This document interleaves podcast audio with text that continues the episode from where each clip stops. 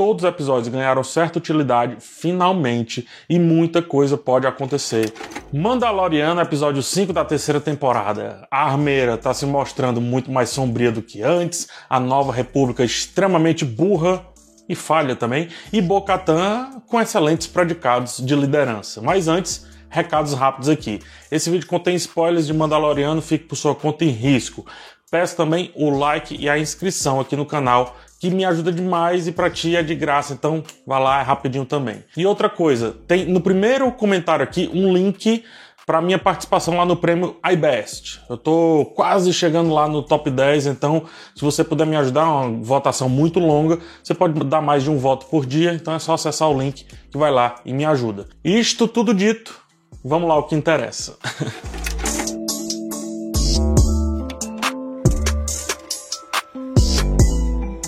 Nesse episódio, mesmo que ainda seja extremamente episódico, né, paradoxal, mas faz sentido, finalmente todos os elementos apresentados ao longo da temporada se uniram. Bocatan ganha um propósito direto em uma missão, enquanto Mando assume parte da liderança esperada por conta do Darksaber e passa a ter uma pré-Mandalor sob seus cuidados, digamos assim, sob sua responsabilidade. Ou pelo menos é isso que ele puxa, né? Já que ele puxou, então ele que aguente o bucho. Se ele vai assumir ou não são outros 500. Até o piloto, né, o Carson Teva, se integra aos possíveis rumos da trama mandaloriana, nos dando de quebra a participação do querido Zeb, lá de Star Wars Rebels, um aceno para quem sabe reunir os rebeldes lá na série Ahsoka que está para estrear esse ano também. Enfim, agora eu consigo ver como os próximos três episódios poderão seguir uma única história uma história coesa e com um objetivo claro para todo mundo ali que está envolvido, né? Um destino bem definido para todos os presentes, inclusive também os vilões. Começamos com as questões de Nevarro e mais problemas de lacunas deixadas pela Nova República. A galáxia parece realmente grande demais para um governo que busca ser justo e por isso acaba abraçando, né? tendo que abraçar várias burocracias. Ainda assim, nota-se também uma certa altivez misturada com inocência. Quando o Carson Teva vai solicitar equipe e participação nas questões de Nevarro, perceba bem como a altivez impede que os responsáveis percebam que pode estar ali acontecendo algo a mais do que parece, do que aparenta, e por sua vez, a inocência impede que as urgências sejam percebidas como tais, mesmo que haja uma série de protocolos a serem seguidos, uma série de burocracias a serem, uh, a serem geridas, digamos assim, né? Piora essa inocência. O inimigo está literalmente dentro de casa, o lobo está com pele de cordeiro, e mais uma vez eles não conseguem notar. Essa é a sina de quem está no poder. O Teva ele sente o perigo que pode estar acontecendo porque quem vive no campo sabe o quão forte o sol queima. Quem está dentro dos castelos, né, o máximo que vai sentir é a chateza de andar vários passos entre um cômodo e outro, de um cômodo confortável para outro mais confortável ainda, achando que isso é, tem alguma utilidade para o reino. Não tem, é só burocracia vazia, assim como muita coisa que a Nova República vem fazendo. Agora, os que estão no campo, sentindo o sol queimar, sentindo a pele arder, começam a sentir o Império ou a Nova Ordem ressurgir. Só que também não tem voz o suficiente. E é muito. Não, não é paradoxal, mas é curioso.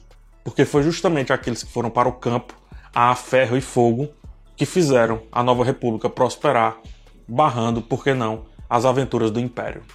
Nevarro prosperou muito rapidamente e os motivos disso também são os mesmos que, que a colocarão daqui para frente numa espécie de perigo. Ela está em um local perfeito para as passagens comerciais na orla exterior. Ela não é vista pelo que um dia foi o Império e nem também pela Nova República, e assim tem poder comercial e também poder protetivo, ambos bem marcantes. E isso é um prato cheio para que novos futuros sejam escondidos como a gente aprendeu lá na série Andor com relação à formação e proliferação do Império. Para quem não se lembra, o Império ele se escondia em planetas afastados, fazia o que vinha à mente e assim ia ganhando forças tanto bélicas quanto estruturais. Por que, que esse ressurgimento então seria tão diferente? Não sabemos ainda perfeitamente como a nova ordem se reestruturou, mas eu acho que passa por aqui, né? É evidente que Mandalorian está nos dando elementos para montarmos isso aos poucos, esse grande quebra-cabeça aos poucos. E é muito engraçado, porque Mandalorian deixa de ser aquele algo concentrado, aquela coisa concentrada ali no Din e passa a ganhar uma magnitude, digamos assim,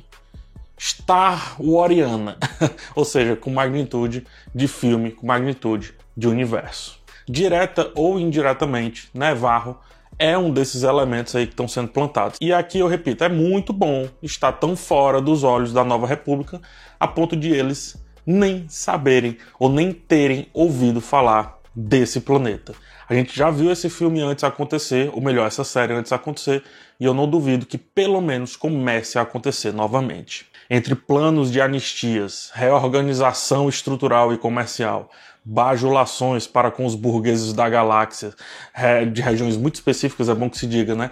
Toda a luta na Batalha de Endor vai se esvaindo e deixando lacunas sempre aparentes. E eu já disse milhares de vezes, mas eu não me canso de dizer: poder não consegue ver lacunas livres. Poder é como água, se adequa a qualquer espaço e assume qualquer forma que seja permitida. E quando tem muito, simplesmente explode, simplesmente rompe as barreiras que estão dispostas. Ao fim da primeira parte desse episódio, eu fico com dúvidas se um governo tão unificado através de papéis e não de necessidades factuais, mesmo que aparentemente justo, consegue realmente manter aquela galáxia em ordem. O desmembramento da galáxia, a setorização e, quem sabe, a consequente descentralização do governo começa a me fazer parecer ter um pouco mais de sentido dentro desse contexto, inclusive é, de ter vários modelos ali gerindo todo aquele caos. A ideia da nova república soa um pouco imperial também, se a gente perceber.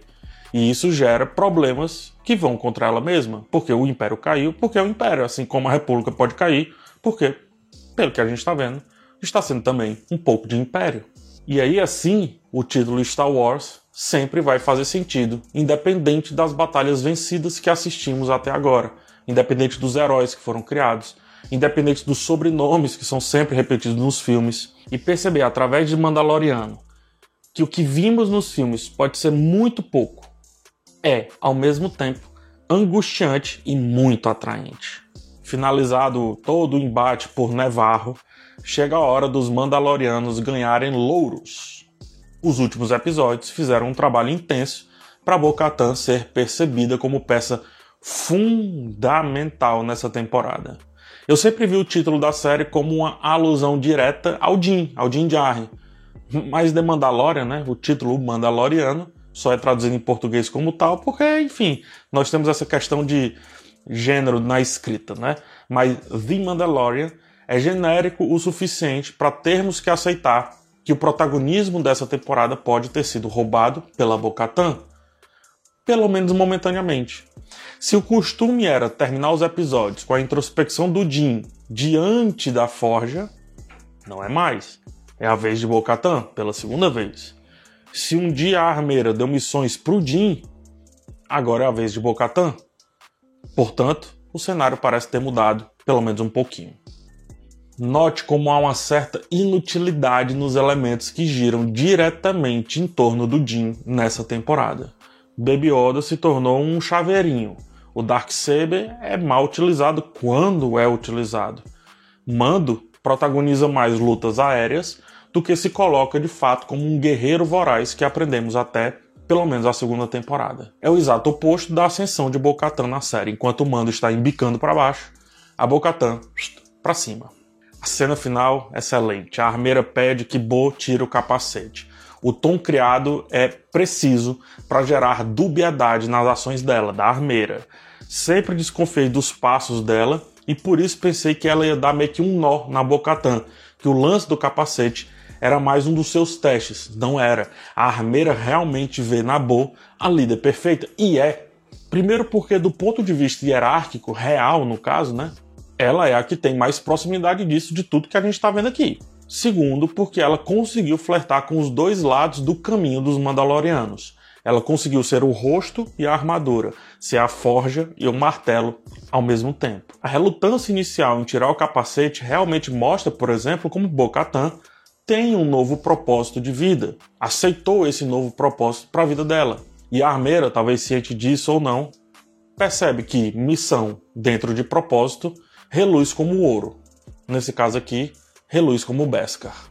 Um ateu que um dia acreditou, ou um crente que um dia foi ateu, guardam características únicas e importantíssimas para realmente fazer dois diferentes se conversarem, talvez pela primeira vez. Ou pelo menos é isso que o episódio nos faz pensar. Ao mesmo tempo, a armeira me passa uma sensação ainda estranha. A cena da forja é muito esquisita. No início da cena, a armeira está sob uma sombra, o que combina com a sua personalidade estranha e misteriosa. Bocatan leva as mãos ao capacete, retira-o, mas a armeira não faz o mesmo como uma cortesia, pelo contrário, ela deixa bem claro que há, portanto, ali uma hierarquia para ser seguida. Quando o rosto de Bo é descoberto, a armeira segue para a luz, ou ela está realmente sendo misteriosa como sempre foi, ou ela ainda não deixou todos os seus planos perfeitamente abertos para gente. Por isso, a cena se inicia na sombra e depois vai para a claridade que incide nesse caso na Bocatan. Antes do capacete ser retirado, a armeira fala como a forja em Mandalor era linda, grande, né? imponente. Fala sobre o som dos martelos como quem nunca esqueceu de uma música marcante em sua vida é fácil sentir uma certa nostalgia na voz dela, mas também a sempre natural ganância dos Mandalorianos pela ordem, pela estrutura, pelo que julgam certo, ou seja, a cultura deles. O paralelo com os anãos de Os Seus Anéis me vem com muita força. Depois que perderam o seu lar, que era essencialmente também o seu trabalho, mesmo que tivessem conseguido outros propósitos, jamais perderam a ganância que um dia tiveram, que um dia se sustentaram, né? A partir dela, no caso. Ah, assim, viveram sempre olhando para trás, para traumas, para picuinhas, que mais os prendiam do que os faziam avançar.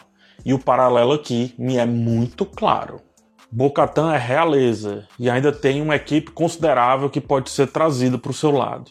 Com Din também ao seu lado, lembremos aí da dívida de ter uh, dele ter sido salvo pela Bocatan duas vezes, que dívida ainda não foi completamente paga, né? E tendo também o Darksaber mais o apoio do Paz Vizsla, pela primeira vez, quem sabe, a Armeira tem os reais elementos para retomar Mandalor e reconstruir esse passado.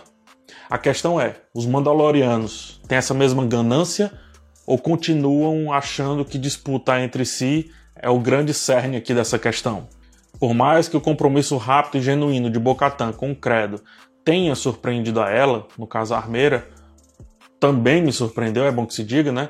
A Armeira reconhece que Bo não pertence à sua galera e cedo ou tarde isso poderá ruir, portanto deixá-la tirar o capacete e seguir o caminho a partir de outro caminho é também uma forma de agradecimento pelo que Bo-Katan acabou de fazer nas ações mais recentes, ela pertence, isso é muito claro, a uma tribo, e agora essa tribo pode pertencer a uma nova grande Mandalor, pois, como visto, por mais que sejam guerreiros, ainda falta aos Mandalorianos recentes, aqueles lá ali da turma da armeira, serem soldados, coisa que a galera da Bocatan já é muito claramente.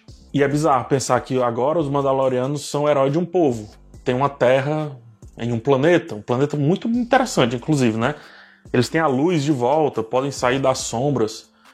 Mas olhando para a própria Mandalor, parece que as sombras, né, a escuridão, o trabalho, a clausura, é o que faz esse povo se sentir como tal. Eu creio que a armeira esteja exatamente nesse sentimento. Resta-nos saber como ele vai ser utilizado. Não há terra em Nevarro que dê jeito para a ganância de quem quer viver o mito do passado o mito da volta, para quem quer viver as histórias do mitossauro em vez de criar novas histórias a partir da nova realidade que se instaura. O episódio termina com Teva confirmando as suas suspeitas e por que não plantando mais suspeitas em nós, né, na audiência. A cena das duas naves viajando, ou melhor, vagando pelo espaço, é muito bem construída, principalmente porque Star Wars dificilmente traz essa sensação de suspense nas construções das suas narrativas.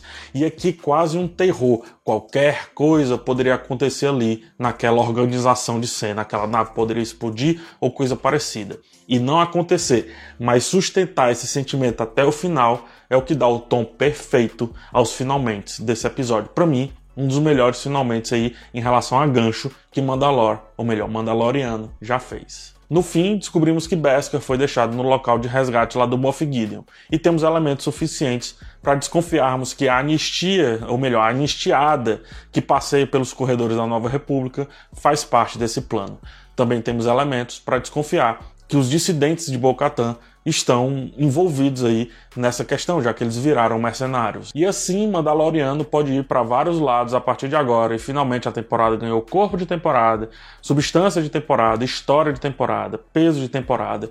Todos os episódios ganharam certa utilidade, finalmente, e muita coisa pode acontecer que, por enquanto, antes era tudo vago e agora tem um certo núcleo.